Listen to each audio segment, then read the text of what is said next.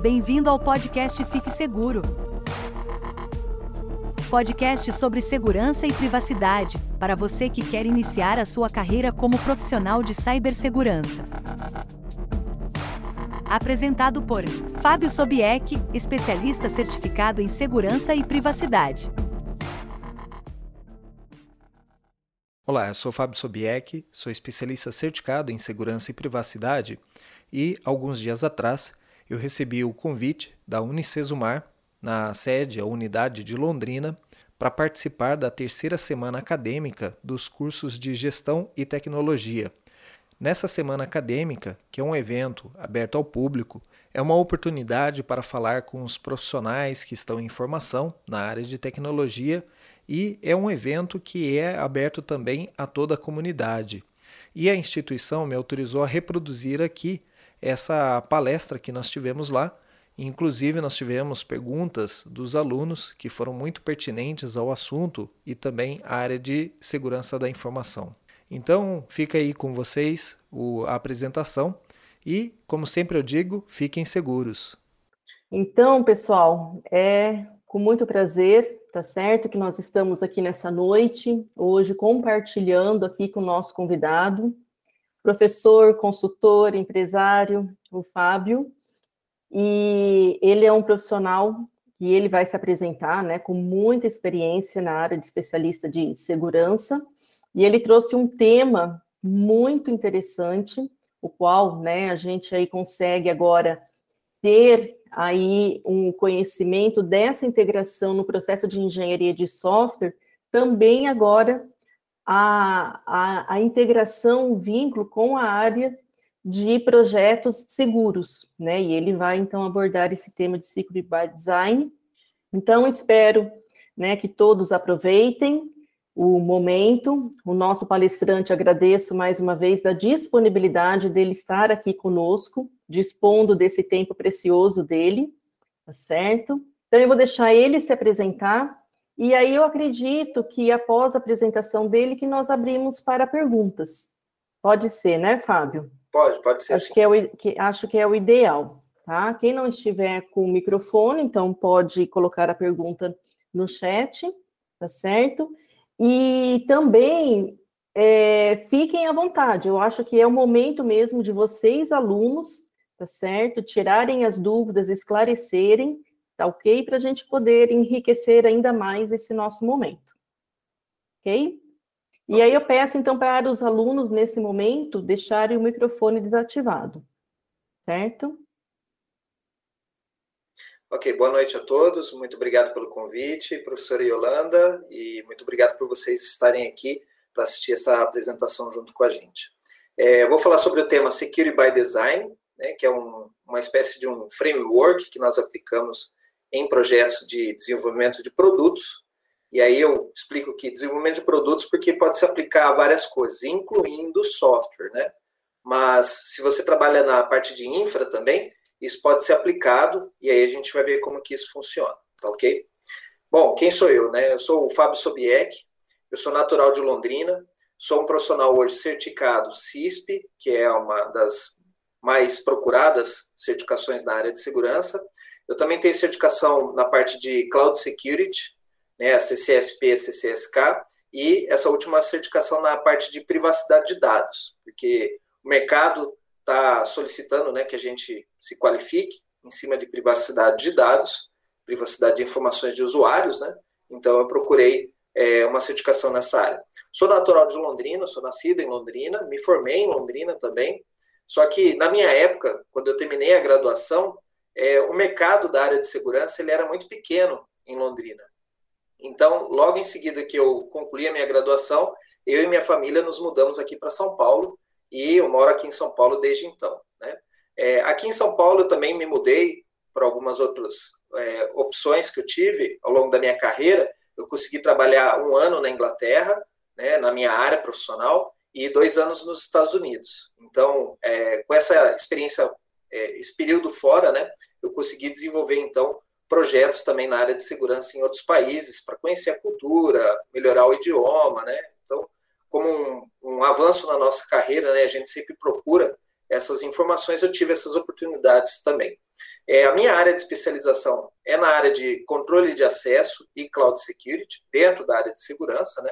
Eu já tenho aí mais de 25 projetos na área de segurança, é, aqui no Brasil, América Latina, América do Norte e Europa.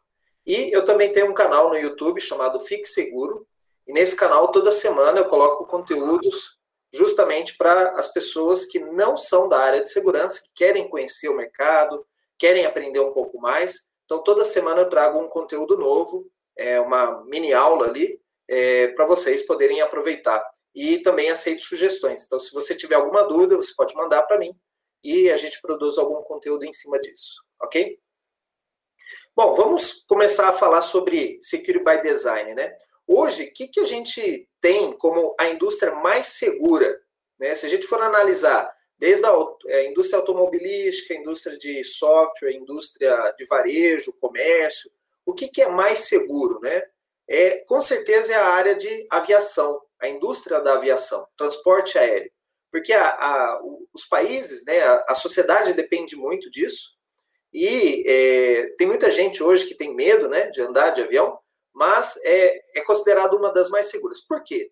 Porque dentro da indústria da aviação, qualquer incidente, não precisa ser um acidente, um incidente, como até aconteceu recentemente é, é, aí no Paraná, é, uma aeronave que estava decolando de Curitiba, ela quase se envolveu num acidente aéreo indo para Londrina, né, de Curitiba para Londrina. Então, Todos esses casos são investigados para verificar se houve um erro do piloto, um erro de processo, de procedimento, e, e tudo na indústria da aviação é controlado, né, é homologado.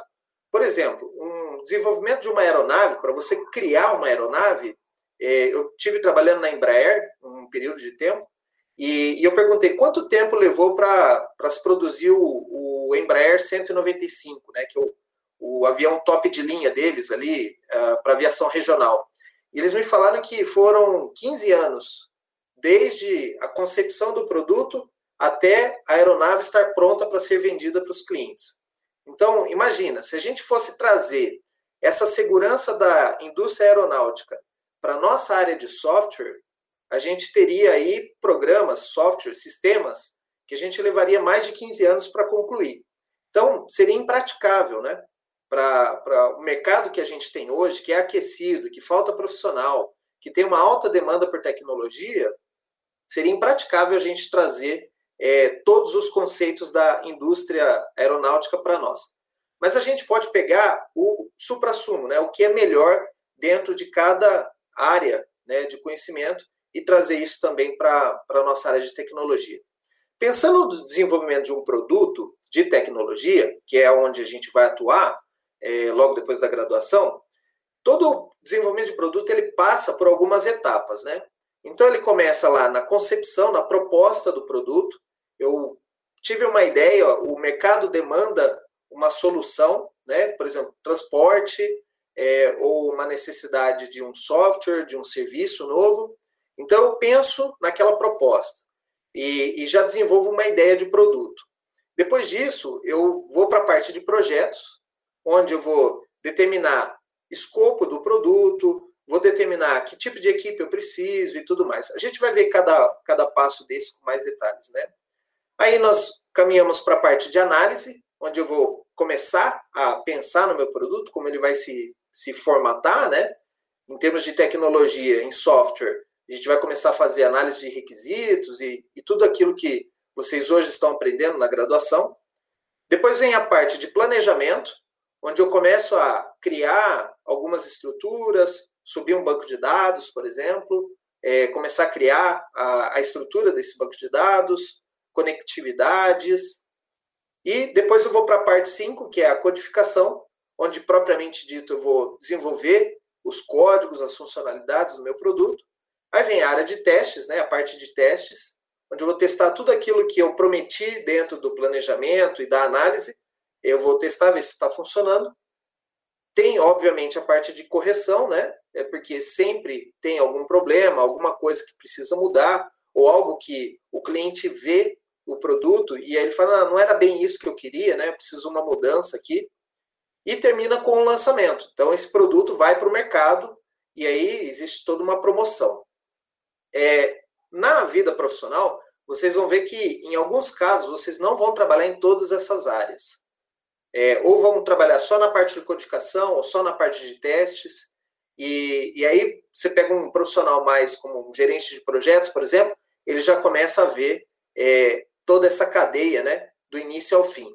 Mas, de maneira geral, quando a gente vai conceber um produto, você tem que pensar em todas essas etapas, seja ele dentro do seu time de trabalho, ou se você for uma empresa pequena, uma startup, você vai ter que passar por todos esses passos aqui.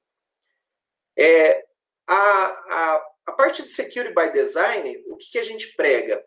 É que você possa fazer, ao longo de toda essa cadeia, algumas análises de risco ou análises de segurança e trazer a segurança junto com o seu projeto, desde o início, quando você pensou no produto, até o final, quando você faz o lançamento do produto.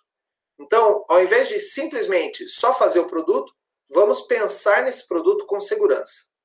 E na análise de riscos, é, obviamente, um profissional de segurança ele vai bem aprofundado nessa análise de risco, ele vai é, fazer todo esse ciclo de vida que a gente vê aí na apresentação, né, que é identificar o risco, fazer análise do risco, planejar como a gente soluciona esse risco, monitora e controla.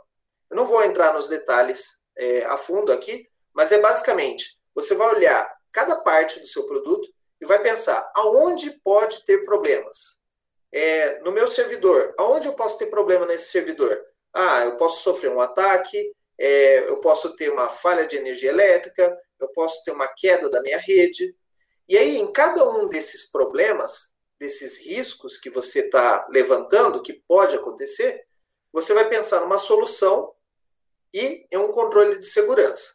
Então, você pensa em todos os riscos, coloca nessa matriz que vocês veem aí na tela, que é para a gente verificar qual, qual é a possibilidade desse risco ocorrer e qual é o impacto. Então, se ocorrer, o, o quanto que a empresa perde de dinheiro. E aí, com isso, você vê o que, que é mais prioridade você tratar ou não dos riscos. Né? Depois que você fez a análise de risco, você identificou todos os problemas. Como eu disse, você vai pensar nos controles de segurança. Então, para cada problema, eu tenho que colocar uma solução. Então, meu servidor ele pode ficar fora do ar, ele pode ter um, um problema, um ransomware, entrou dentro do meu servidor. Qual que é o meu controle? O controle é o backup. Né? Então, eu vou ter um procedimento onde eu vou restaurar essa máquina e vou subir o backup nessa máquina. Então, para cada problema que você tem dentro do seu software, é, o usuário entrou com informações erradas, ou o usuário tentou subir um arquivo no lugar onde não era para subir um arquivo, ou o arquivo estava infectado. Dentro das suas funcionalidades do software, você tem que ir pensando em controles de segurança. E aí, o passo a passo que a gente vai ter em cada uma desses, dessas etapas ali é levantar o risco, né? E aí eu dou um exemplo: o servidor que hospeda a aplicação ele pode ter uma falha, né? Um, uma indisponibilidade e parar de funcionar. Eu vou definir uma solução. Então, a solução para esse problema é ter mais de um servidor em, em um outro hardware, né? E o balanceador de carga. Então, montar um cluster de servidores. Essa é a minha solução. Qual que é o meu controle? Eu vou especificar dentro do balanceador de carga que ele vai ficar monitorando, ver se o servidor está no ar. Se esse servidor verificar, o balanceador de carga verificar que o servidor não está respondendo, ele fala assim: bom, eu vou parar de mandar requisições para ele, porque ele já não está mais respondendo, provavelmente ocorreu algum problema. Então, esse é o controle. Então, sempre a gente tem que pensar, para cada um dos problemas, uma solução e um controle de segurança. E aí, então, vamos analisar então cada um daqueles pontos que eu falei ali da, do desenvolvimento de um produto e vamos pensar qual que é a nossa cabeça, né, a nossa mente normal e o que, que a gente deveria pensar dentro do modelo Security by Design. Então, dentro da proposta de solução, quando eu estou concebendo o meu produto, ainda não não botei a mão na massa, né, como a gente diz. Eu estou só pensando, olha, temos esse problema na, na vida e eu quero pensar num produto para ele. O, o método normal, a gente vai desenvolver o conceito do produto, é, a gente vai buscar atender essa demanda né, do mercado do cliente. A gente vai pensar, por exemplo, ah, tem que ser um produto inovador, tem que ter um custo baixo, senão as pessoas não vão querer comprar o meu produto, ou eu tenho que ofertar esse produto de graça por um tempo para depois né, pensar em alguma coisa, alguma maneira de monetizar esse produto no futuro. Então, essa é a nossa mentalidade normal. Quando a gente trabalha o nosso projeto todo aqui, né, do desenvolvimento do produto, no Secure by Design, além desses itens, inovação, custo, atender a demanda, desenvolver o, conceito do produto, você vai adicionar uma avaliação de alto de risco em alto nível. Então você vai pensar naquele problema, naquela solução que você está pensando, quais são os riscos que você tem, né, e que o, o teu cliente pode ter. Você vai pensar como é que esse risco impacta no seu produto. Você vai pensar como que essa solução pode ser mais segura. Né? Então pensei, ah, vou desenvolver um aplicativo. Ah, mas um, uma pessoa pode usar esse aplicativo para o mal, ou para fazer um, um, ataque, um golpe, cometer um golpe no mercado, alguma coisa assim. Então eu já penso em coisas, desde a concepção, em itens para deixá-lo mais seguro. E também quais são as demandas de segurança desse produto. Então, ó, não achei nenhum problema nele, mas é, eu vou ter que ter uma autenticação segura, né? Senão o, o as pessoas não vão querer se cadastrar no meu produto, não vão querer comprar da minha empresa, né? Então, eu já tenho que pensar nas demandas de segurança. No segundo passo, que é quando você já tem a ideia do que você quer desenvolver, você vai começar o projeto. No método normal, a gente vai pensar em definição de escopo, que é até onde vai o meu projeto, o que, que eu vou fazer, o que, que eu não vou fazer. Eu vou começar a selecionar recursos, não só recurso de máquina, de software, de qual banco de dados eu vou usar, mas também recursos de quantos programadores eu vou ter, quantos desenvolvedores, é, parte visual, né? quantos designers eu preciso ter para desenvolver esse produto. Ah, preciso ter um programador para iOS e outro para Android. Então, esses são recursos. A gente vai fazer também um planejamento de tempo, melhorar, uh, trabalhar a parte de comunicação, como que nós vamos trabalhar com essa equipe toda, né? Isso é, é a mentalidade normal. Além disso, quando eu trabalho com Security by Design, eu tenho que pensar também nos requisitos de segurança. Ah, o meu aplicativo ele tem que ter criptografia. O meu, quando eu fizer essa chamada aqui, mandar um e-mail para a pessoa, eu tenho que guardar esses dados do e-mail em um banco de dados seguro dentro do aplicativo. Porque se um hacker abrir esse aplicativo e achar meu banco de dados lá dentro, ele pode capturar essa informação. Então eu tenho que encriptar esses dados dentro do, do aplicativo quando eu desenvolvo. É, quando eu selecionar uh, os programadores, os desenvolvedores, talvez, em alguns casos, a gente precisa fazer um background check, que é pedir para que a pessoa apresente é, atestado de antecedentes criminais, checar se essa pessoa não tem problemas com, com justiça ou com alguma outra coisa assim. Então, essa análise de, de essa checagem né, das pessoas visa o quê? Se é uma pessoa que tem problemas, é, problemas pessoais ou alguma coisa assim, ela está mais inclinada a cometer um crime dentro do seu projeto, vazar uma base de dados de clientes, colocar um backdoor dentro da, da aplicação, né? Então, por isso que a gente faz esse background check. A gente faz uma análise de todas as pessoas que eu estou pensando em contratar para verificar né, se tem é, conduta ilibada, se são idôneas. Né? É, vamos trabalhar também a parte de sigilo na comunicação. Imaginem vocês, quando foi lançado o iPhone, se os dados do projeto, quando eles estavam desenvolvendo o produto, se alguém ficasse sabendo que a, a Apple ia lançar um telefone celular, vocês acham que seria o mesmo impacto que teve quando a Apple simplesmente chegou numa palestra e falou: olha, está aqui o produto e você pode ir na loja comprar amanhã. Imaginem vocês como esse projeto foi sigiloso, né? o, o trabalho extra que deu para manter essas informações confidenciais, para que não vazasse fotos dos aparelhos ou alguma coisa assim. Então, em algumas, alguns produtos que nós vamos desenvolver ao longo da nossa vida profissional, eles vão precisar ter um sigilo, porque o banco vai lançar esse produto no mercado e não quer que nenhum concorrente saiba. Então, dentro do projeto, a gente vai trabalhar, então, sigilo de comunicação de projeto. Se a gente tem programadores aí no Brasil inteiro, né, agora que nós trabalhamos remoto, como que a gente vai fazer as reuniões, como que a gente vai trocar essas informações de maneira segura, né? Então, no Security by Design, nós temos que se preocupar com isso.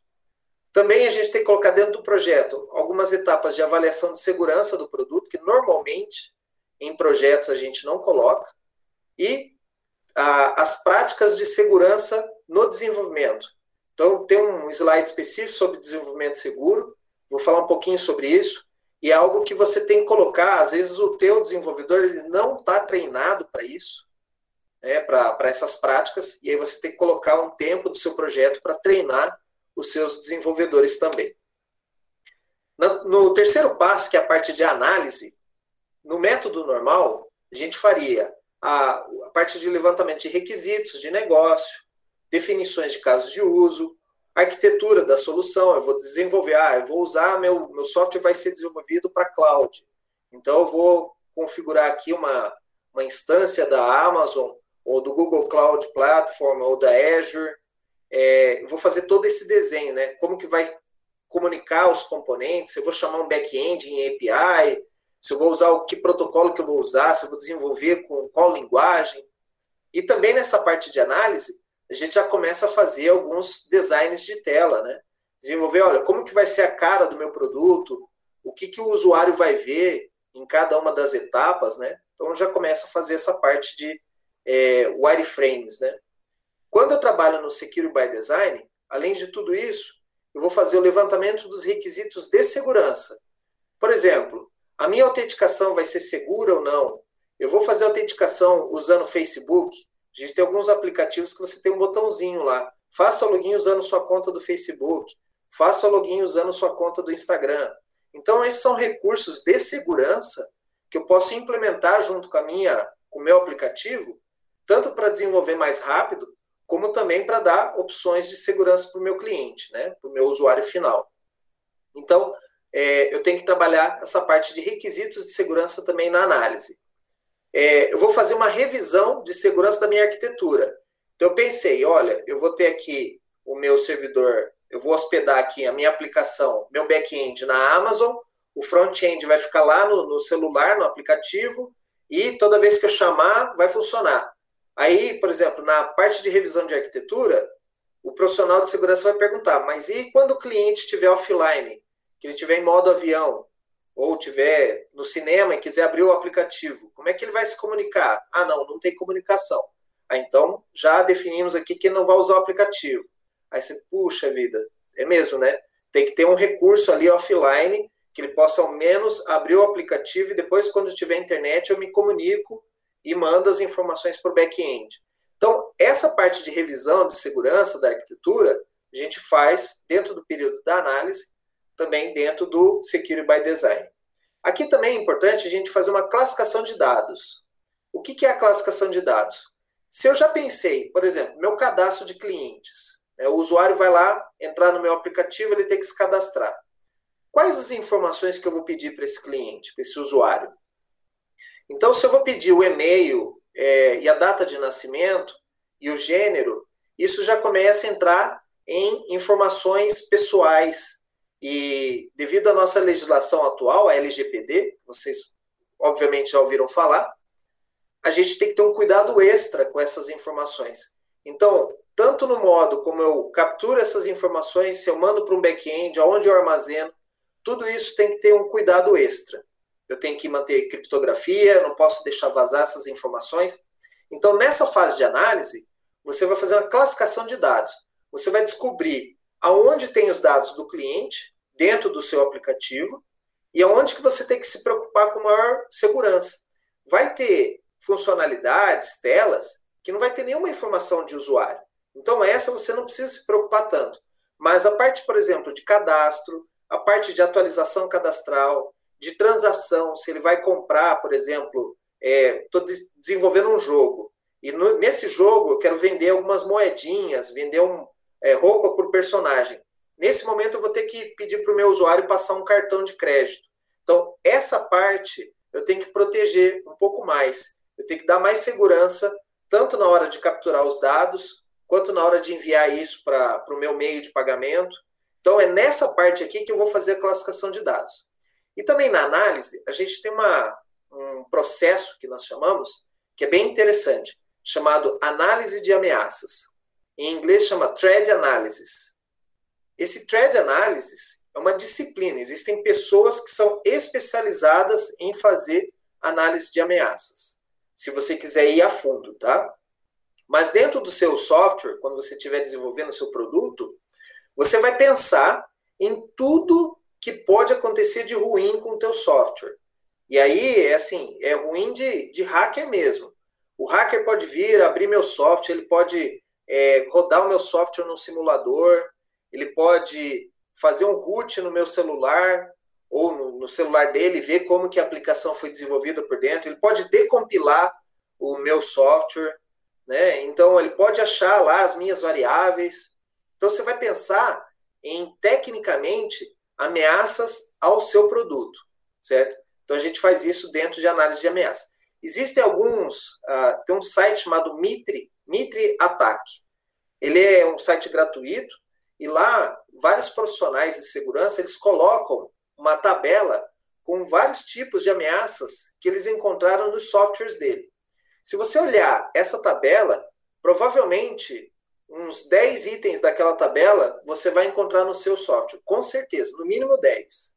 Então, a gente usa esses, esses guias, esses frameworks, como uma ajuda, né? Um, uma, modelo, né? Que a gente possa olhar e olhar para o nosso aplicativo e ver, olha, aqui ele está falando que o banco de dados pode ter esse problema, ou um hacker pode entrar com esse comando aqui e fazer um SQL injection.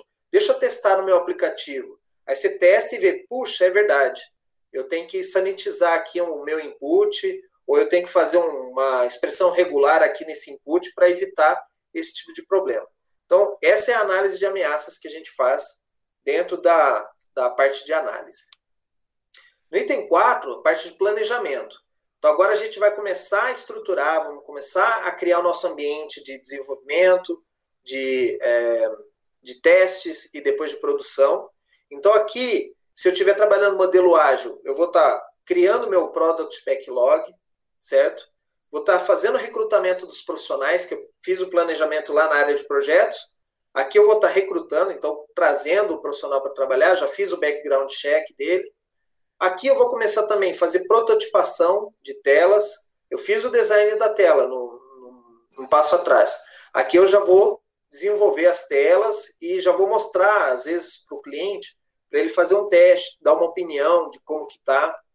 É, fazer os testes de solução. Às vezes eu penso assim, olha, dentro do meu aplicativo vai ter um momento que eu vou ter que fazer uma chamada numa API do Serasa. Como é que essa API do Serasa funciona? Então aqui é o momento do planejamento, você vai testar essas chamadas, ver como que faz a configuração com tecnologias de fora. Provisionamento de ambiente, vou criar meus ambientes, né, desenvolvimento, testes e produção, e vou fazer o kickoff do projeto. Na parte de Security by Design, nesse momento eu vou estabelecer os requisitos de segurança. O que, que meu aplicativo precisa ter de controle de segurança. Então, aqui já está definido dentro da área de planejamento. Vou fazer teste das soluções de segurança. Então, eu pensei, olha, é, eu vou usar um produto do mercado para fazer a proteção do meu banco de dados. Aqui é o momento onde eu vou instalar esse produto junto com o meu banco de dados e vou fazer os testes, né? Se ele protege mesmo, como que eu faço para fazer uma chamada ao, ao, momento que eu tenho esse produto no meio, né? Entre, entre a minha aplicação e o banco de dados. Vou fazer também a definição de processos. A gente vai ver que na segurança não é só ferramenta que resolve. Às vezes você muda um processo, um comportamento do usuário, já é o suficiente para você proteger. Como, por exemplo, a política de senhas. Quando você diz lá no seu aplicativo que o usuário, na hora dele criar a senha, ele precisa ter uma senha, no mínimo oito caracteres, com maiúsculas, minúsculas e caracteres especiais. E aí você faz uma expressão regular para validar se o cara entrou com essa, com essa senha, né?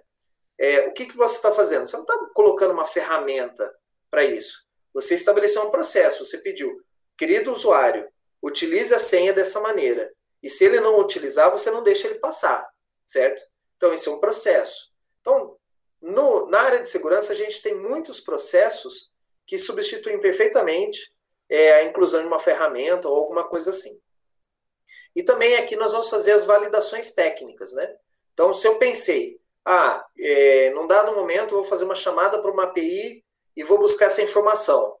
É aqui que a gente vai testar se essa informação vem daquele jeito mesmo, se aquela API mudou, se eu tenho que ler uma documentação de produto, ou pensar num protocolo. Né? Às vezes tem um protocolo de federação, um protocolo, um framework. Aqui é onde eu vou testar todas essas, essas coisas, né? Para ver se elas funcionam, para me dar mais segurança e também se ela funciona dentro do meu projeto. Somente no quinto passo é que agora a gente vai botar a mão na massa mesmo e codar, né? Fazer a codificação do meu produto. Então, no meu trabalho, meu projeto normal, eu vou desenvolver as funcionalidades, os componentes, criar o meu banco de dados, popular meu banco de dados, fazer alguns testes unitários, desenvolver meu back-end, meu front-end, né? desenvolver a minha parte mobile né? do, do aplicativo. Aqui nesse momento, por exemplo, eu vou estar trabalhando com GitHub, com GitLab, é, vou usar Dev, DevOps, é, vou usar várias metodologias aí que o mercado tem para agilizar a minha codificação, para é, evitar que eu trabalhe demais, para reutilizar código. Só que quando a gente olha esse, todos esses, esses recursos com um olhar de segurança, a gente tem que incluir também a parte de desenvolvimento seguro, né? são práticas então, dentro do meu código, eu vou fazer uma chamada. Ok, eu tenho que fazer a chamada, depois eu tenho que validar essa chamada, a resposta, para ver se ela veio no formato que eu pedi, se eu não estou sendo atacado, né? Então, eu vou abrir um formulário para o cliente fazer um input, o usuário fazer um input. É, eu estou colocando lá um campo de CPF. Aí o cara digitou texto. Então, eu vou fazer a validação desse campo, vou fazer sanitização de campos. Então, isso são práticas de desenvolvimento seguro Existem treinamentos para desenvolvedores que querem aperfeiçoar essas técnicas, né? É, e aí você vai dentro do seu código criando esses hábitos. Ah, vou fazer aqui uma chamada de funcionalidade, uma feature, né? uma, uma function. É, essa function está retornando void. Então, pela prática de desenvolvimento seguro, eu não posso ter uma function retornando void, eu tenho que ter um retorno lá. Então, são práticas que você vai adquirindo. É, também a revisão de código por pares ou ferramentas. Então, eu estou trabalhando numa equipe. Eu desenvolvi uma funcionalidade, meu colega aqui desenvolveu outra. Quando eu terminar a minha funcionalidade, eu vou falar para ele assim: olha, cara, dá uma olhada para mim, eu fiz lá o cadastro de clientes. Você pode revisar meu código? E ele vai falar: ok, eu fiz aqui o cadastro de produto, você revisa para mim o cadastro de produto. Então a gente troca, eu vou olhar o código dele, ele vai olhar o meu, e eu vou falar: olha, aqui você chamou uma variável, mas não utilizou. Então vamos dar uma limpada nessa variável. Aqui você fez aqui uma chamada e, e não está tratando a exceção. Então você ajuda o seu colega a desenvolver melhor e também passa a ver é, outras formas de desenvolvimento. Então é um crescimento mútuo. A gente gosta muito na área de segurança fazer essa revisão de código por pares. E o uso de ferramentas, né? A gente estava falando aqui no início da, da nossa apresentação, o professor Fábio, ele usa o Sonar Cube, que é uma ferramenta de análise de código. Essa ferramenta, ela olha o teu código e te diz, olha, cara, aqui você esqueceu disso, aqui você esqueceu daquilo, olha, isso aqui não é uma prática legal, isso aqui você tem que mudar.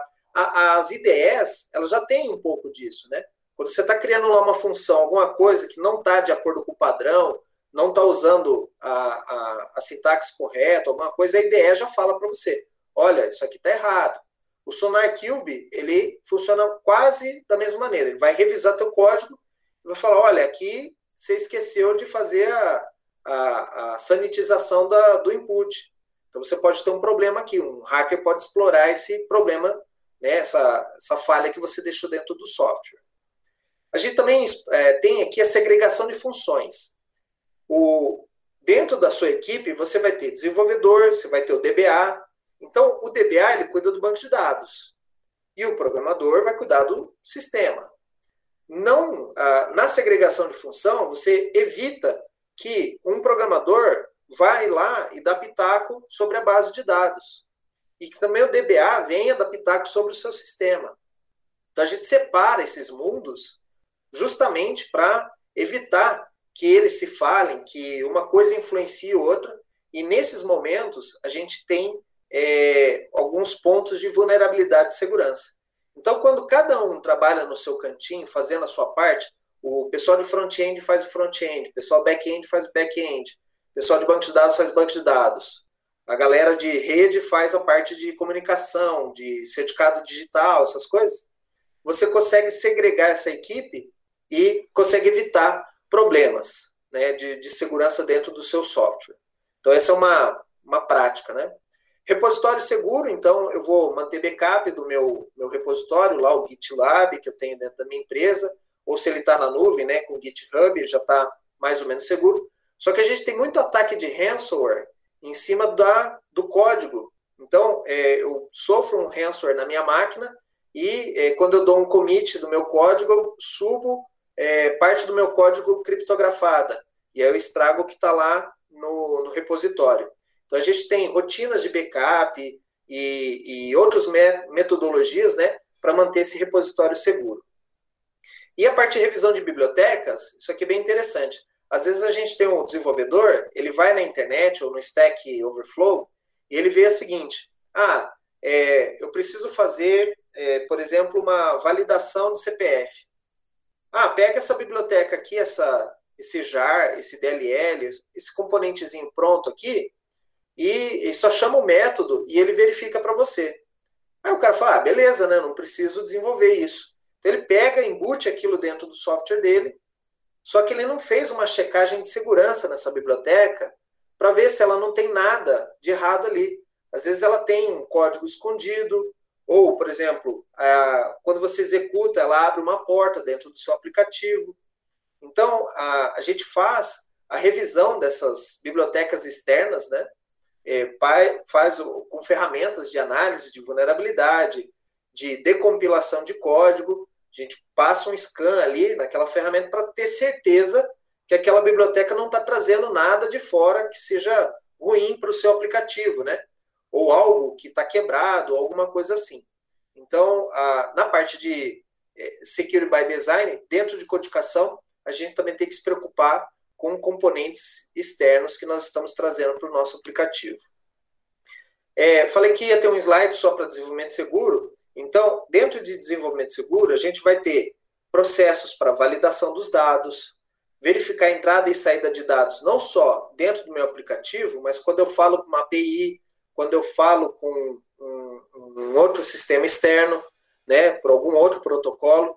Então, eu tenho que validar e checar essas respostas, né? Porque um atacante ele pode entrar no meio do caminho entre você e o seu componente e simular que ele é o componente. Então, eu tenho mecanismos onde a gente checa essa, faz uma validação da resposta e assinatura, né?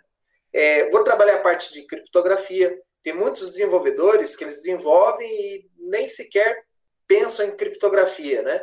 Então, em alguns lugares, eu preciso é, criptografar uma informação que eu vou guardar em memória, invariável, para que se um atacante é, pegar a minha, a minha memória, ele não consiga ler essa variável. Ou quando eu gravar em disco, que eu grave de forma segura, né? Ah, para evitar, por exemplo, que um, um outro recurso pelo sistema operacional leia meu banco de dados e consiga ter acesso aos meus dados, né? Tratamento de exceções, que muitas vezes a gente esquece. Eu também já fui programador, eu sei como é que é. Às vezes eu faço um try catch e falo, ah, depois eu vejo isso aqui. E esqueço lá. Né? Não trato a exceção. Então, tratamento de exceções é uma prática dentro do desenvolvimento seguro. Reuso de código. Então, existem alguns processos que você tem que validar quando você vai usar um código de outra pessoa, algumas checagens que você tem que fazer para evitar problemas dentro do seu aplicativo. Quando eu copio o código de, um, de uma área para outra, é muito comum nas empresas que a gente tem uma wiki e eu coloque lá algumas bibliotecas já prontas lá. Ó, tá aqui, pessoal. Quem quiser validar CPF, ó, tá aqui pronta a funçãozinha. Só copiar e colar dentro da sua aplicação, alguma coisa assim.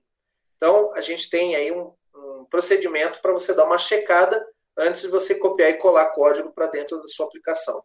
A biblioteca externa, que eu já falei, e as APIs, né? Então, também quando você vai fazer uma chamada de API, existem alguns protocolos, né?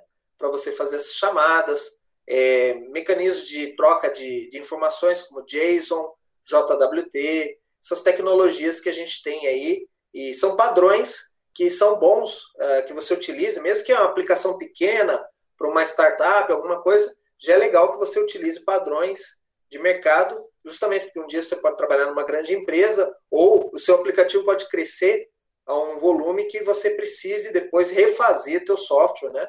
Uh, então já desde pequeno, desde de, do nascimento do produto, já trabalhar protocolos para chamadas de API. É, na parte de testes, a gente tem já dentro do nosso projeto é, a parte de teste positivo, teste negativo, né? Quando, quando eu testo alguma coisa inválida, testes unitários integrados e normalmente teste de performance.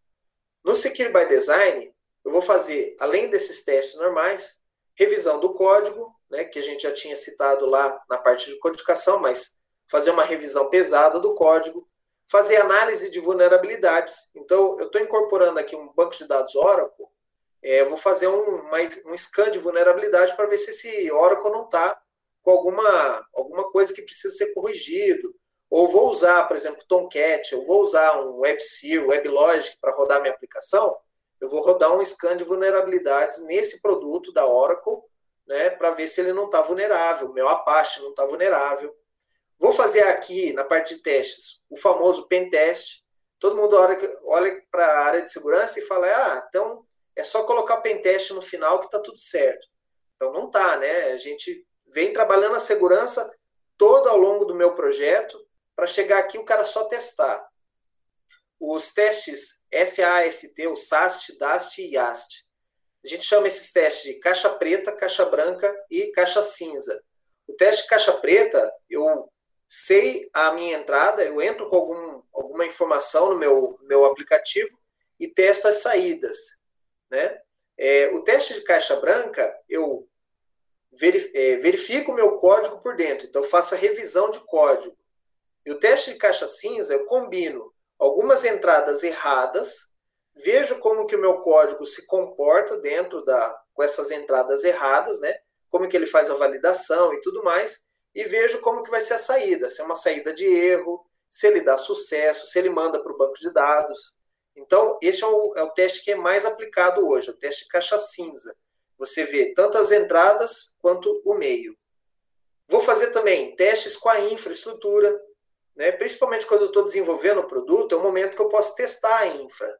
Depois que o produto estiver no ar, rodando já, é mais difícil para eu fazer um teste de infra né, saber se o meu servidor suporta aquela carga, se o banco de dados vai aguentar aquele volume de dados.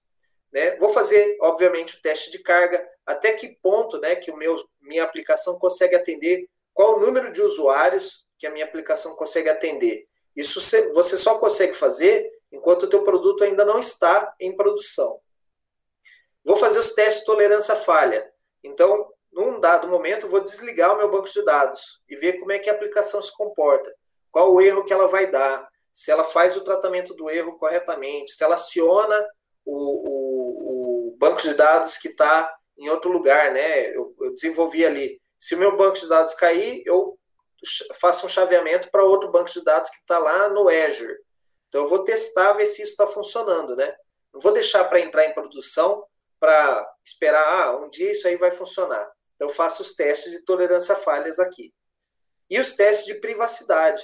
Então, é, eu vou ver como que eu trato os dados né, que eu estou é, trabalhando é, e como que isso se comporta né, dentro da aplicação, se ele fica criptografado, se não fica. Né? É, o sétimo passo, a parte de correção. Então, uma vez que eu fiz os testes e levantei os meus problemas, eu vou fazer a correção de erros. Aqui, o cliente pode fazer um teste e olhar e falar: puxa, não era bem isso que eu queria. Ou você até desenvolveu corretamente, mas é, a minha empresa mudou. Então dá para você trocar isso. Então, na parte de correção, normalmente a gente faz essas mudanças também que o cliente pede de última hora, né? E aí a gente tem que fazer o reteste. Então, toda aquela bateria de testes que eu fiz, eu vou reexecutar com as mudanças, né, com as correções, porque uma correção pode quebrar uma outra funcionalidade que estava legal, certo? Dentro do Secure by Design, a gente vai colocar uma ferramenta chamada Bug Tracking. Essa ferramenta, é, se eu não me engano, Gira é uma dessas ferramentas, onde o, a minha área de testes realiza os testes, ela vai lá e reporta os erros. E aí o meu time de desenvolvimento já vai vendo os erros e como que fez né, o, o procedimento para refazer, né, repetir aquele erro, e aí ele já vai corrigindo. Então, essa ferramenta de bug tracking, ela vai permitir que eu também faça uma qualidade do meu código. É, eu levei oito meses para desenvolver esse projeto e lançar o meu produto. E nós tivemos, ao longo desses oito meses, é, 45 bugs. É, é, à medida que essa equipe vai trabalhando em conjunto, né, ela vai melhorando. O próximo projeto ela vai ter 30 bugs. Vai melhorando a qualidade. O outro projeto, o terceiro projeto depois, já vai ter 15 bugs. Então eu consigo fazer algumas análises estatísticas aí em cima dos bugs. Também na parte de correção tem que controlar o versionamento. Então eu estou trabalhando lá com GitLab, GitHub, e numa hora que o cara aplica uma correção, às vezes ele não subiu todos os arquivos, ou ele afetou algum arquivo que não era para mudar.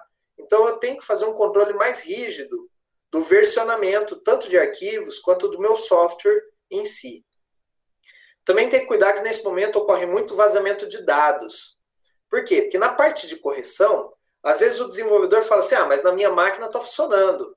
Aí o cara de testes vai lá e fala assim: ah, vem aqui olhar em produção. Né? Então o cara vê e aí, opa, ele tem acesso aos dados. E é nessa parte que a gente tem muito. É, eu faço muita análise de, é, em projetos, quando ocorre um vazamento, alguma coisa, a gente faz uma. O pessoal fala o forense, né? Que é olhar o projeto e ver onde que ocorreu o problema, para depois resolver esse problema. Então a gente vê que muitos desses casos ocorrem na fase de correção, é, que um desenvolvedor às vezes tem acesso aos dados que ele não precisava ter. É, também aqui a gente tem que prevenir é, o hook, né, a prevenção de hook. O que, que é o hook? É o desenvolvedor, na hora dele subir uma correção de bug, ele deixa aberto uma. Ele dá um output lá, um, um, um print LN de uma variável. Ou ele abre uma exceção ali, deixa uma, é, um breakpoint para aplicação, é, para ele saber aonde ele. para ele fazer o debug, né? E às vezes ele esquece disso, e isso sobe para a produção. Então, quando ele manda essa correção, ele manda com os breakpoints ou com essas saídas no log aí. Então, a gente faz aqui a prevenção dessas, desses ganchos, né, o hook, esses ganchos que o desenvolvedor utiliza para fazer o debug. Então, a gente faz uma, uma análise aí é, focada nessa, nessa área. E a segregação de ambiente, né? Então, o cara que está desenvolvendo, ele nunca pode ter acesso à produção nem para teste, tá? Ah, na minha aplicação está funcionando, deixa eu debugar aí em produção. Isso não existe. Quando eu deixo isso acontecer, cedo ou tarde vai dar problemas. E, assim, quase 100% dos casos que eu vi de problemas graves foi porque o desenvolvedor teve acesso a dados de produção. Então, isso a gente, dentro do Security by Design, é uma atitude que a gente proíbe, certo? E por último, depois que eu fiz todo esse trabalho, eu tenho um Go Live, o lançamento da minha aplicação. Hora que eu coloco lá na, na Apple Store, no Google Play, ou que eu vou subir meu site para produção, né? É, nesse momento, a gente tem os testes finais, a gente tem a GMUD, que é a gestão de mudança, né? Onde eu tenho, escolho o meu dia que eu vou fazer a, a entrada do meu código, é, todo o procedimento de subida do código. E aí a gente tem aqui os testes de GMUD. É, eu fiz o meu procedimento, eu tenho que subir tais arquivos, aí eu esqueci de subir as imagens. Aí quando o, o cliente abre o site lá, todas as imagens estão quebradas. Então é nessa, nessa parte aqui, né, existem esses testes, justamente que é o teste quando você passa de um ambiente para outro, é, que são coisas que você tem que olhar. E a operação assistida. A operação assistida é, depois que meu software for para o ar, alguém do time de desenvolvimento fica lá junto com o pessoal do suporte para ver se está tendo problemas, para ver se o banco de dados está, o pessoal de monitoramento, né, se eles estão é, tendo algum problema, se o software está aguentando a carga. No Secure by Design, a gente vai desenvolver um negócio a mais, chamado plano de resposta a incidente. O plano de resposta a incidente é o seguinte: nós vamos pensar, hora que esse programa subir para produção, o que, que pode acontecer? Eu posso, nesse momento, tomar um ataque de DOS, eu posso, nesse momento, subir o meu banco de dados errado, eu posso, nesse momento, esquecer de subir as imagens. Então, para cada problema desses, eu vou pegar no papel e desenvolver um, um plano de resposta. Então, se acontecer isso, o que, que eu tenho que fazer? Instruções mesmo, igual um algoritmo. É, verificar isso, olhar na pasta tal se o arquivo foi alterado, olhar nesse lugar aqui se o, se o log subiu, se o banco de dados está ativo. Esse procedimento a gente vai deixar lá na mesa e, no caso de acontecer algum problema, sem pânico, o pessoal vai pegar o procedimento, vai abrir lá, ó, ok, o banco de dados está dando esse erro, o servidor de aplicação está dando erro 500. Então vamos olhar aqui as possíveis causas. Ah, pode ser isso, pode ser aquilo. Ó, eu acho que esse item 3 aqui. Vamos executar o procedimento. Checa isso, checa aquilo. Ah, era direitos no banco de dados. Vai lá, conserta e já entrega para a produção. Então, esse plano de resposta a incidente é bem interessante. É uma prática que a gente vem trazendo dentro dos nossos projetos. E na hora do, do problema, na hora do negócio estar quente ali, o negócio está entrando em produção, vários clientes acessando, é a melhor maneira para você é, resolver rápido problemas que você já imaginava que poderia acontecer. Também tem que ter o plano de rollback. Então, eu estou subindo uma versão, entrou em produção, puxa, teve um problema, ninguém esperava aquele problema. Não, não vai debugar. Faz o rollback e tentamos outro dia. Então você tem que ter um procedimento. Como é que eu faço rollback? Ah, eu tenho que voltar o backup do banco, eu tenho que voltar esses arquivos nessa pasta, eu tenho que baixar o servidor, subir o servidor. Então tem certinho procedimento. Também eu vou olhar a parte de tolerância a falhas, né? verificar se o meu ambiente vai suportar tudo isso, vou monitorar como que está a infraestrutura, como que está a carga. É, eu, eu, me lembro de um projeto que eu fiz para uma, uma empresa de fidelidade, né? Esse, esse, quando você viaja, companhia aérea, vai juntando pontos e aí você troca por, por milhagem, né? É, quando a gente subiu esse site deles, eles tinham 20 milhões de clientes. A gente esperava um certo número de acessos. No dia do lançamento, teve 16 vezes o número que a gente esperava. Só que como a gente já achava que podia dar algum problema, nós fizemos um monitoramento da infraestrutura e estabelecemos lá na nuvem né, da, da Amazon que se acontecesse de ter uma carga muito acima do que a gente esperava, ele ia lá e criava as máquinas virtuais automaticamente. Então a gente já fez o provisionamento e, e deixou até pago isso para a Amazon. Se caso ocorresse algum problema, ele ia subir mais máquinas. Então eu lembro que a gente subiu com oito servidores e ao final do primeiro dia a gente estava com 24 servidores em cluster para atender toda a carga. Porque como era muita novidade, vários clientes quiseram ah, ver o site, acessar, ver se os pontos deles estavam lá, né, quando teve essa migração da companhia aérea para a empresa. Né? E por isso teve essa, esse número de, de usuários é, que era inesperado. Né? Então, de oito servidores, a gente subiu até 24 servidores. Mas isso porque a gente já tinha feito planejamento. E, e tem uma prática que a gente chama de war room, ou sala de guerra. Né? É, a gente coloca dentro da mesma sala, no dia do lançamento, o DBA, o cara do, do servidor de aplicação lá, do WebLogic, o especialista do Linux, o desenvolvedor, o designer, a área de negócios, um representante do jurídico, está todo mundo ali dentro da mesma sala. Se ocorrer algum problema, a gente, junto naquela sala, tem as pessoas necessárias para tomar decisões. Ah, vamos voltar ao backup, vamos fazer o rollback. Não, vamos seguir e a gente é, continua com esse problema que é um problema pequeno. Então, essas pessoas dentro dessa sala, elas ficam ali nos, nos dois, três primeiros dias do que o lançamento né, do, do site ou do produto para caso ter algum problema, a gente tomar uma decisão rápida. Então, a gente chama isso de, de war room. Então, é uma prática da área de segurança que é, visa resolver rapidamente os problemas e evitar, né? Obviamente, quando a gente faz um lançamento, nosso concorrente fica sabendo que a gente vai é, subir um site, um recurso novo, é, ocorre dele comprar um hacker para tentar atacar a empresa, para diminuir ou para afetar a imagem da empresa. Então, a gente sabe que isso acontece, a gente faz análises prévias né, de inteligência, é, vendo nos fóruns de hackers, essas coisas. A gente levanta essas informações e no dia do lançamento a gente já se prepara para algum tipo de ataque que pode ocorrer dentro da nossa infraestrutura. E aí esse War Room ele serve para isso. Teve um problema, como é que a gente resolve, né? Rapidamente. Então, assim, concluindo aqui e já abrindo para as perguntas, é, quando você for trabalhar o Secure by Design, então busque mais informação sobre isso. Você vai ver que aqui eu citei algumas práticas, mas existem muito mais coisa para a gente incluir.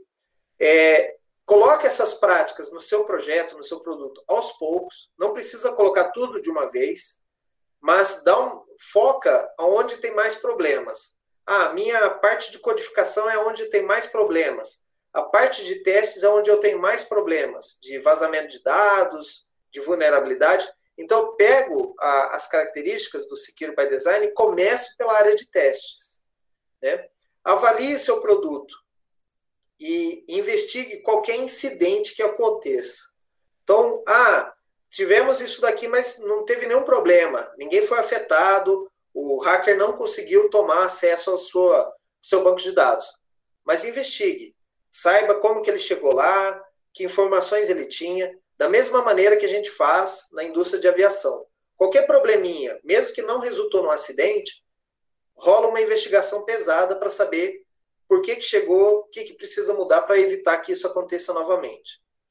E, assim, a gente vê na prática, e ao longo dos produtos que eu tenho trabalhado, quanto mais seguro é o seu produto, ele é melhor em termos de qualidade e de custo para você. Porque corrigir um produto depois que ele já está implementado é muito mais caro do que você pensar esse produto desde lá do, da concepção do produto de maneira segura.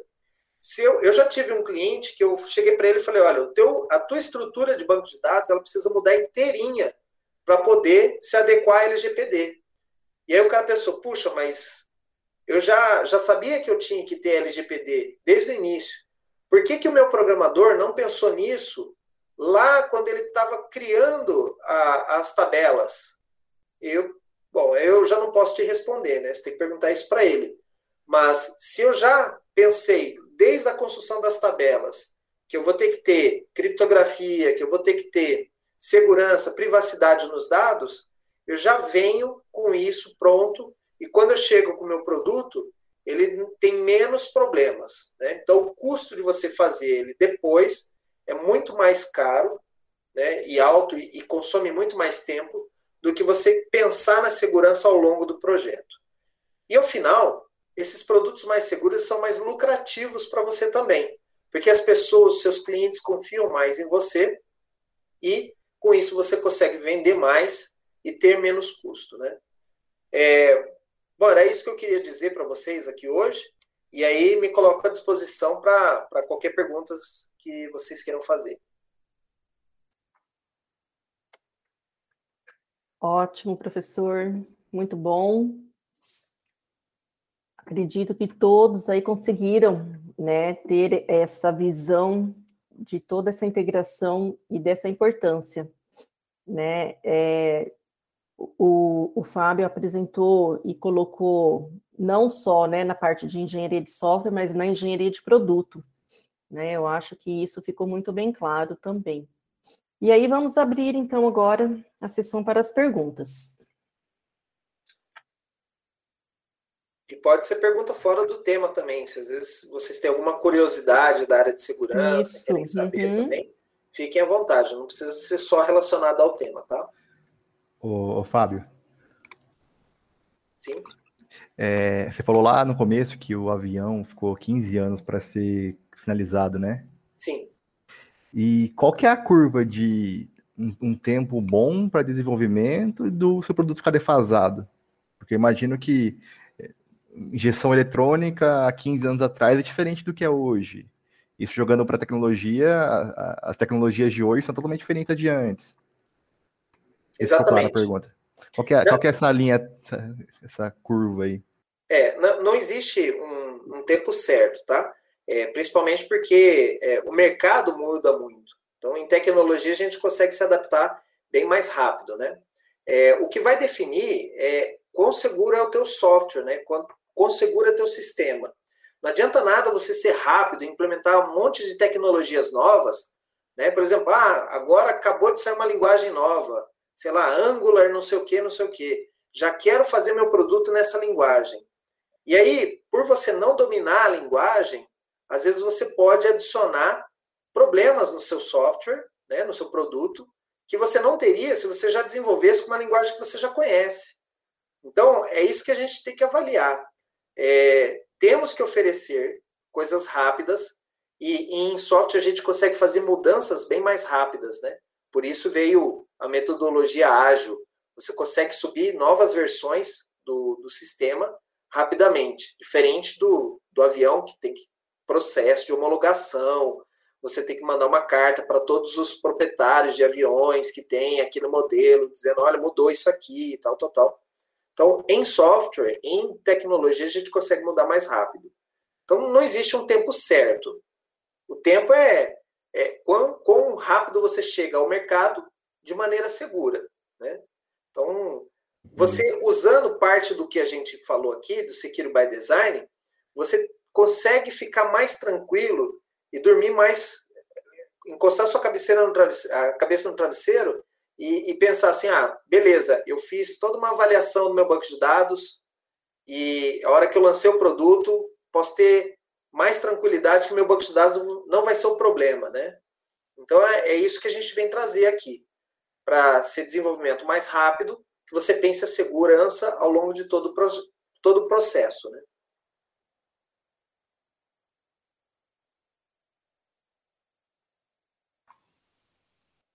Ótimo. É, e aí, pessoal? Boa noite. É, meu nome é Priscila. Gostei muito da, da apresentação, Fábio. É, queria saber, assim, para quem gostaria de ingressar na área de segurança, que, que, que, é cobrado, assim, que a pessoa minimamente, né, saiba, é, seja estágio, seja júnior, por favor. Obrigada. Obrigado. E é assim, Priscila.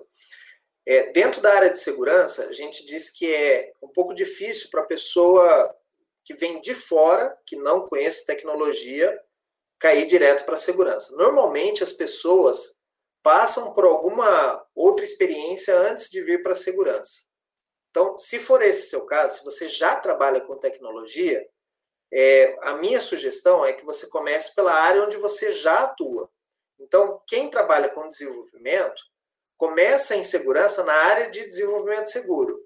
Quem trabalha com infra, que foi o meu caso, por exemplo, eu antes de ingressar na área de segurança, eu trabalhava com infraestrutura de rede.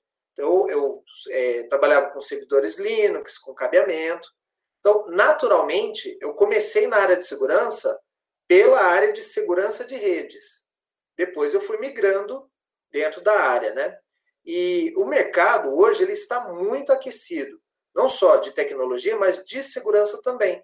Porque como é um profissional mais difícil de ser qualificado, que ele precisa um pouco mais de treinamento, né, é, a gente tem essa alta demanda e poucos profissionais, pouca oferta. Então, isso, o, os salários estão subindo cada vez mais. Existe uma estimativa da, de uma organização chamada IC Square, eles fazem todos os anos um levantamento do número de profissionais que tem em cada país, e eles estimaram no ano passado que no Brasil faltam hoje 330 mil profissionais de segurança para atender o mercado brasileiro.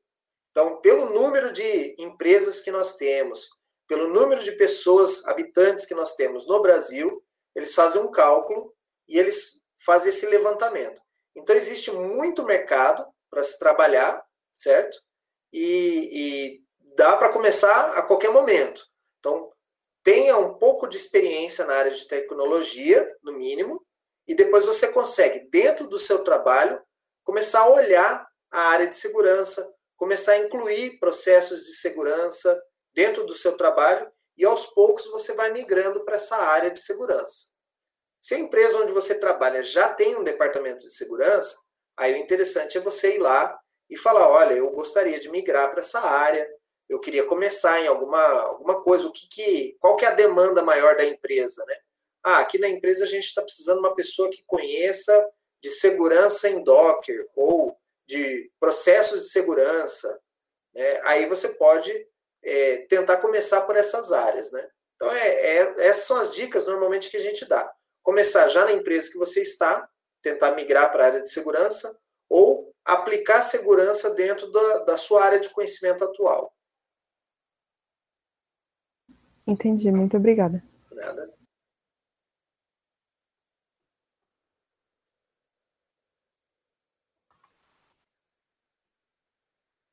E os demais?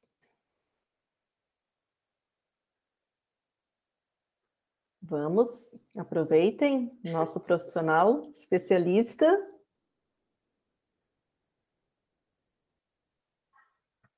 Ninguém vai perguntar se dá para hackear o Facebook? Essa é uma das que a gente mais escuta. Né? Ô, professor, eu tenho uma ex, brincadeira.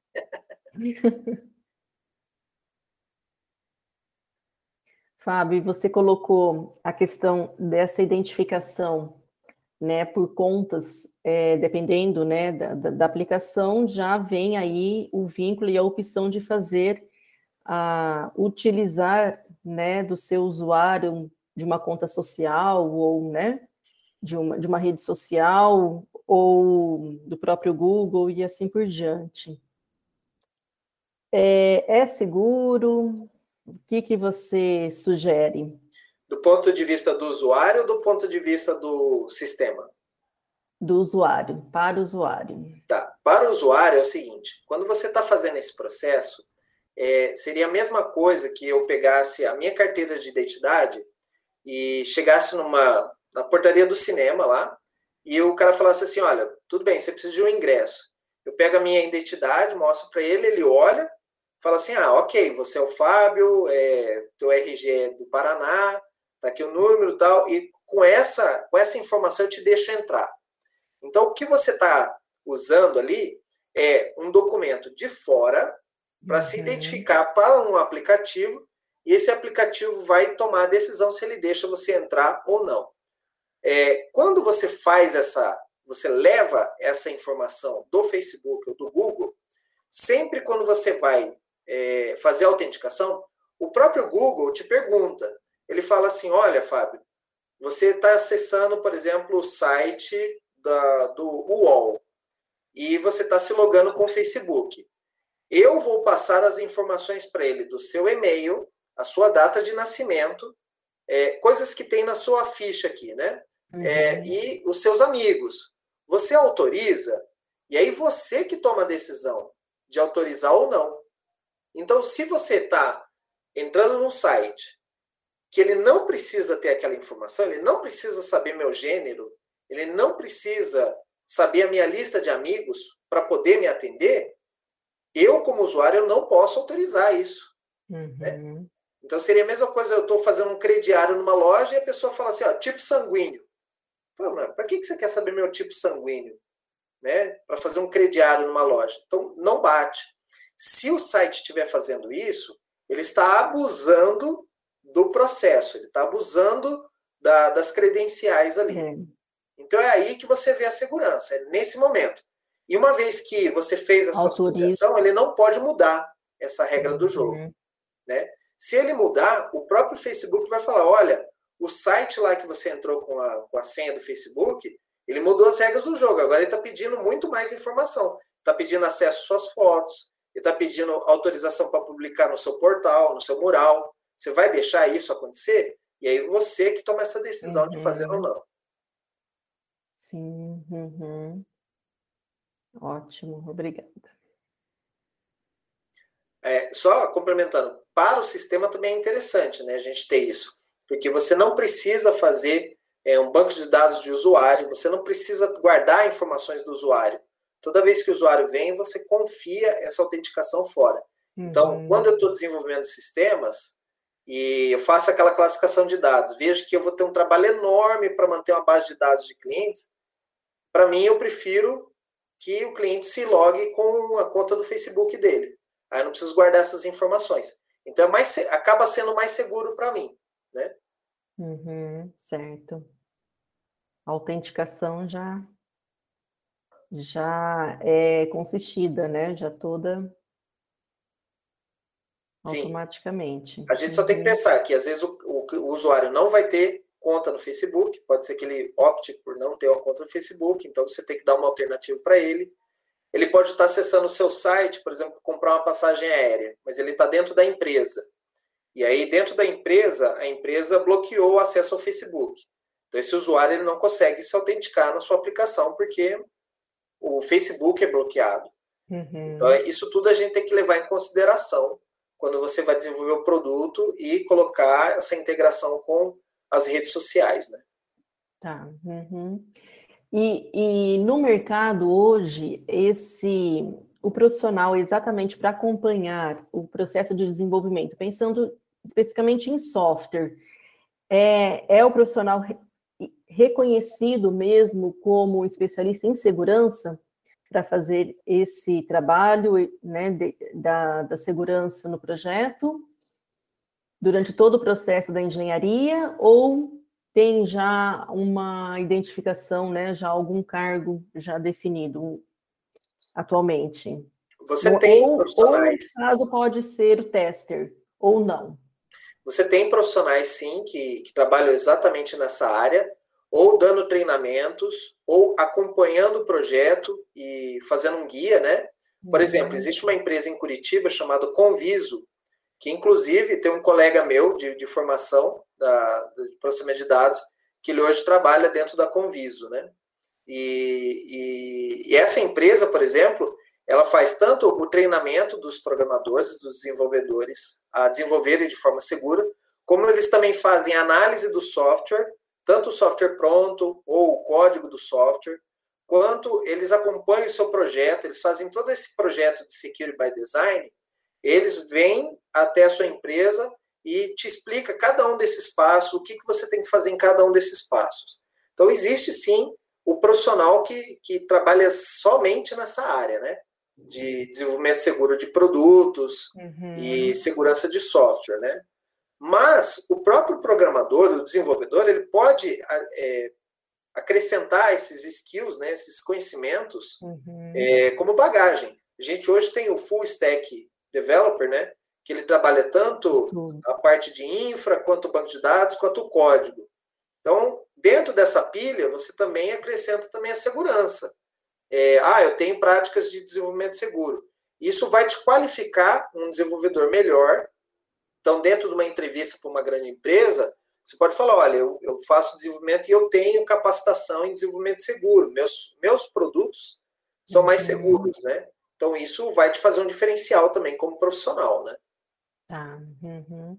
É, eu acredito, então, assim, tem é, tanto o profissional desenvolvedor, né, ele tem aí agora, posso dizer, uma outra área, né, para agregar aí, para se especializar o desenvolvedor, né, o que seja o full, e, ou eu também acredito que, então, muitas empresas acabam terceirizando, né, igual você falou, essa empresa de Curitiba especializada, né, para prestar uma consultoria né? Então, acredito que muitas também fazem essa opção, né, de fazer aí um, uma consultoria para poder acompanhar ali todo o processo, caso ela não tenha profissionais, né, especialistas, né?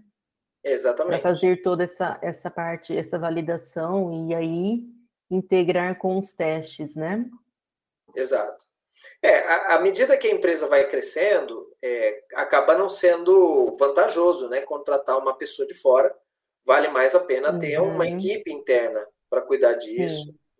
Então, por exemplo, Itaú, Bradesco, que são empresas que eu já atuei aqui, uhum. com certeza eles têm equipe própria, né? Sim. Agora, uma, uma startup ou alguma coisa assim, uhum. assim, eles, eles vão usar o conhecimento que o próprio desenvolvedor tem ou eles vão contratar aí uma, uma consultoria, uma consultoria. um número de horas né, de consultoria, uhum. pelo menos para fazer uma revisão do projeto, do produto, antes de fazer um lançamento. Né? Sim. Uhum. Mas a gente viu que aqui são práticas, né? Então, ao longo é. do projeto, você pode ir incrementando, colocando essas práticas de segurança, que aí vão acabar te dando um pouco mais de conforto, né? Dentro do, do, do desenvolvimento de produto. Isso, e aí depois, lógico, isso já acaba sendo a definição da metodologia da empresa, né, de desenvolvimento, né? No caso, fazer essa inclusão, né, dessas práticas de segurança, né? Exatamente. Como essa parte, por exemplo, de revisão de código, né? Ah, eu fiz a parte de cadastro de clientes, eu reviso o seu, você fez a, o cadastro de produto. Isso não precisa ter ferramenta, não precisa ter um, um conhecimento muito avançado, é simplesmente você combinar com seu colega de, olha, eu, você vê meu código, olha o seu e, e a gente discute aqui, né? Uhum. Dentro de uma equipe, né?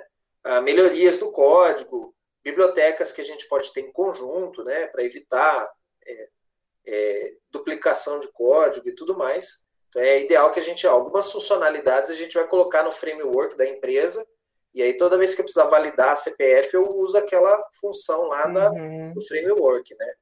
Então, além de economizar tempo, é, também adiciona um pouco mais de segurança.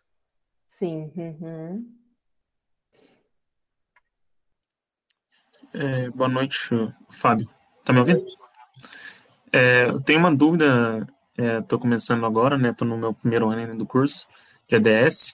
É, gostaria de saber como é que funciona na prática, assim, é, a proteção dos, dos códigos mesmo, né? Tipo, na, da, dos executáveis e das classes, né? Por exemplo, porque tem, tem coisa que é privada lá, beleza, mas como é que faz na prática para proteger para um desenvolvedor não ir lá e usar, abrir aquele arquivo e começar a digitar lá? Então, a, de maneira geral, não existe muito como proteger, tá? A pessoa fala, ah, posso usar ofuscação de código, né? Que é uma, uma funcionalidade que você não é encripta, mas você deixa mais difícil de ler seu código, ele transforma seu código numa função em um, um como é que eu posso explicar? É, ele, ele esconde o seu código fonte, mas existem maneiras de você é, remover essa proteção porque quando o seu código ele vai para a máquina do usuário, em algum momento ele tem que pegar o seu código, compilar e executar. Então, com isso, não tem muita maneira, tá? É, se o código vai parar na máquina do usuário, ele tem como abrir, ele tem como colocar um debugger, ele tem como olhar os registradores, olhar o processo dentro da máquina, tá? Vai exigir um pouco mais de capacidade do, do atacante mas ele tem como ver, certo? A maneira para você não demonstrar isso seria você usar serviços ou microserviços. Você vai colocar as funcionalidades do seu código que são mais é, é, confidenciais, você coloca isso num serviço, na nuvem, por exemplo, e o teu programa, em um determinado momento, ele vai chamar essa API vai mandar algumas informações, vai processar lá e vai te dar algum resultado. Ou ele vai processar lá no servidor e lá mesmo ele grava no banco de dados. Essa é a maneira com que você protege o seu código, não deixando que o usuário final, né, que aquele código rode na máquina ou no celular do usuário final. Essa é a maneira como você faz para proteger, certo? É a estratégia. Agora, o cara tendo acesso ao teu código compilado, é, dificilmente ele não vai conseguir chegar ao teu código é, origem, né, teu código fonte, porque existem várias ferramentas para você decompilar o código, tá?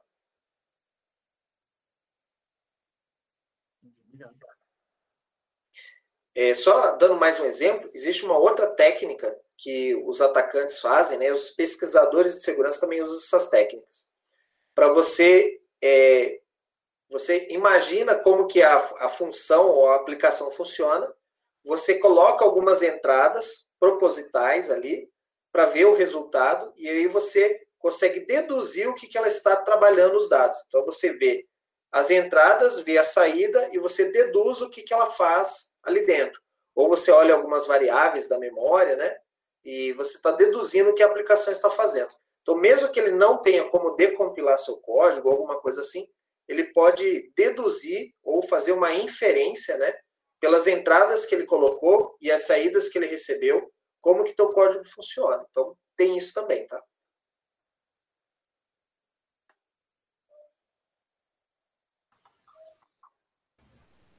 É, Fábio, é, assim, pela sua experiência, o pessoal que já tinha empresa antes dessa lei de proteção de dados, é, eles tiveram que se adequar muito ou já era uma boa prática eles fazerem da maneira correta, assim?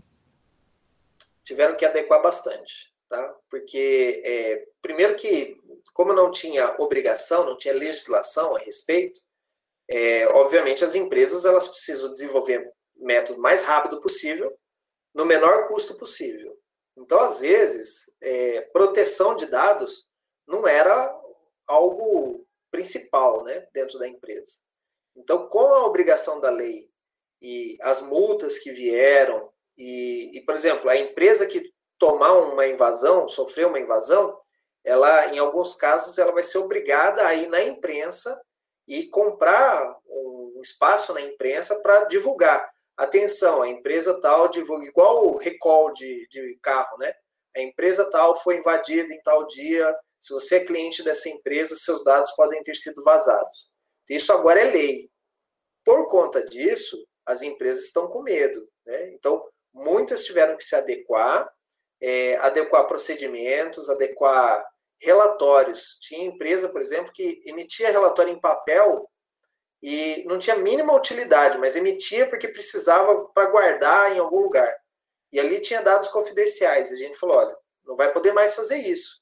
Então eles tiveram que mudar a forma como eles faziam, né, de fazer um, um armazenamento digital dessas informações para evitar, por exemplo, a impressão dos dados em papel. Então até isso a gente teve que é, avaliar, né? E, e também muita empresa terceira eu tenho aqui minha empresa, mas eu uso um escritório de contabilidade. Então a empresa está segura, mas e o escritório de contabilidade? Será que ele está seguro? Os dados do, dos meus funcionários estão, estão todos lá. Então a gente teve que fazer a avaliação da empresa e, além disso, fazer a avaliação do escritório de contabilidade. E lá a gente pegou muito mais problema do que na própria empresa. Então, é, sim, tivemos que fazer bastante alterações Algumas empresas ainda não, fizeram todas, então ainda tem espaço nesse mercado aí para é, não só desenvolver novos produtos ou desenvolver serviços é, de adequação da LGPD ainda. Legal, obrigada. Ótimo. Mais alguma pergunta, pessoal? Estamos exatamente no nosso tempo programado. Eu já é, enviei aqui no nosso chat, tá certo? A lista de presença para vocês fazerem avaliação, então, da nossa palestra e a inclusão, então, de vocês no nome, tá? Na nossa lista de presença. Então, se não tivermos mais nenhuma dúvida, agradeço imensamente a presença do nosso palestrante profissional, do professor Fábio, tá certo? E espero que todos tenham é, agregado com certeza, né, esse tema muito importante, muito rico hoje para qualquer profissional de TI, né, seja o desenvolvedor, seja o DBA, tá certo? Então eu acho que vem agregar, né, e, e, e ser aí uma para quem ainda os nossos estudantes, né, estão definindo, estão está despertando ainda a área né, que pretende, que pretende no futuro se especializar, eu acho que deu para ter aí uma boa noção, tá certo, dessa carreira brilhante do Fábio e, e pensar, né, já com certeza acredito que para alguns despertou aí o interesse, tá? Então agradeço muito, Fábio, a sua Obrigado, disponibilidade, tá? Obrigado e fico à disposição de vocês. É, meu canal no YouTube é o Fique Seguro. Então, se tiver alguma dúvida também, pode mandar por lá, tem, tem minha, meu site lá também, pode mandar é, e-mail, alguma coisa para mim, eu posso responder diretamente, ou posso gravar um vídeo explicando isso para vocês aí. Então, fica à vontade aí para vocês mandarem qualquer pergunta. Caso não tenha tido oportunidade hoje, ou que uhum. ficou com vergonha, né, não quis mandar. Uhum. Ok. Certo. Obrigado. Obrigada, gente. Então, daqui a pouco nós temos o nosso intervalo, tá? E temos aí, às 20h45, a nossa segunda palestra. Certo, Fábio? Um abraço, muito um abraço, obrigada. Tchau, tchau, gente. Você ouviu o podcast Fique Seguro, apresentado por Fábio Sobieck. Acesse www.sobieck.net/cine e cadastre-se como membro.